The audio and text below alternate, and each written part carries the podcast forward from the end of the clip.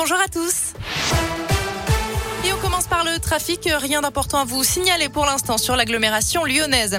À la une, que faire pour freiner l'épidémie de Covid à l'approche du 31 décembre? Comment éviter une paralysie du pays avec les arrêts maladie qui se multiplient et l'absence de nombreux salariés en entreprise? Faut-il reporter la rentrée scolaire? Autant de questions sur la table du Conseil de défense sanitaire cet après-midi. D'après plusieurs médias, le gouvernement n'envisage pas de couvre-feu pour le réveillon du Nouvel An.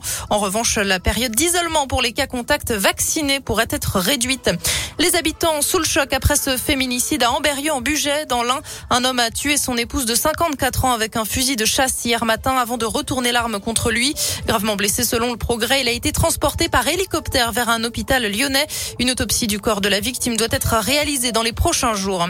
Un homme blessé au couteau dans le premier arrondissement de Lyon. Les faits se sont produits mercredi dernier dans la matinée. Un homme de 17 ans sans domicile a été transporté à l'hôpital. Les témoins avaient pu décrire la scène permettant aux policiers d'interpeller un suspect de 25 ans. Un couteau avait aussi été retrouvé dans une poubelle. Le mis en cause a reconnu les faits. Il a été jugé hier en comparution immédiate. Et puis en bref, deux trafiquants de cigarettes interpellés à Saint-Fond, âgés tous les deux de 29 ans. Ils ont été arrêtés après une transaction. Mercredi dernier, les policiers ont mis la main sur plusieurs dizaines de cartouches de cigarettes et 900 euros. Le vendeur et son fournisseur seront présentés à la justice en juillet. C'est un film qui cartonne en ce moment dans les salles de cinéma. Le dernier Spider-Man No Way Home est le premier film à dépasser le milliard de dollars au box-office depuis le début de la pandémie. Sorti en salle il y a à peine deux semaines, le long métrage produit par Disney attire les spectateurs.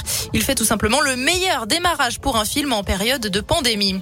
Allez, on passe au sport. Un mot de rugby. Tout d'abord, le Loup se déplace à La Rochelle. Coup d'envoi à 21h05 ce soir. Biarritz s'affronte Montpellier. C'est à suivre dès 19h. 13e journée de top 14 et dernière journée des matchs allés. Je vous rappelle que le match Brive ASM Clermont prévu hier a été reporté après plusieurs cas de Covid détectés dans l'effectif clermontois. Et puis en basket, l'Asvel joue ce soir. Ce sera face à Limoges sur le parquet de l'Astrobal. Une rencontre assure à partir de 20h. En foot, enfin, quelles sanctions pour les Lyonnais après les incidents lors du match Paris FC OL. La commission de discipline de la fédération auditionne aujourd'hui les différentes parties et devrait annoncer sa décision en fin de journée. Elle pourrait faire rejouer le match ou décider d'un vainqueur sur tapis vert. Je rappelle que ce 32e de finale de la Coupe de France avait été arrêté à la mi-temps lorsque des fumigènes ont été lancés aux abords du parcage des supporters lyonnais. Des bagarres avaient éclaté en tribune. Et puis enfin, trois Lyonnais parmi les 50 personnalités préférées des Français. Ils sont 25 hommes et autant de femmes sur le palmarès de cette édition 2021.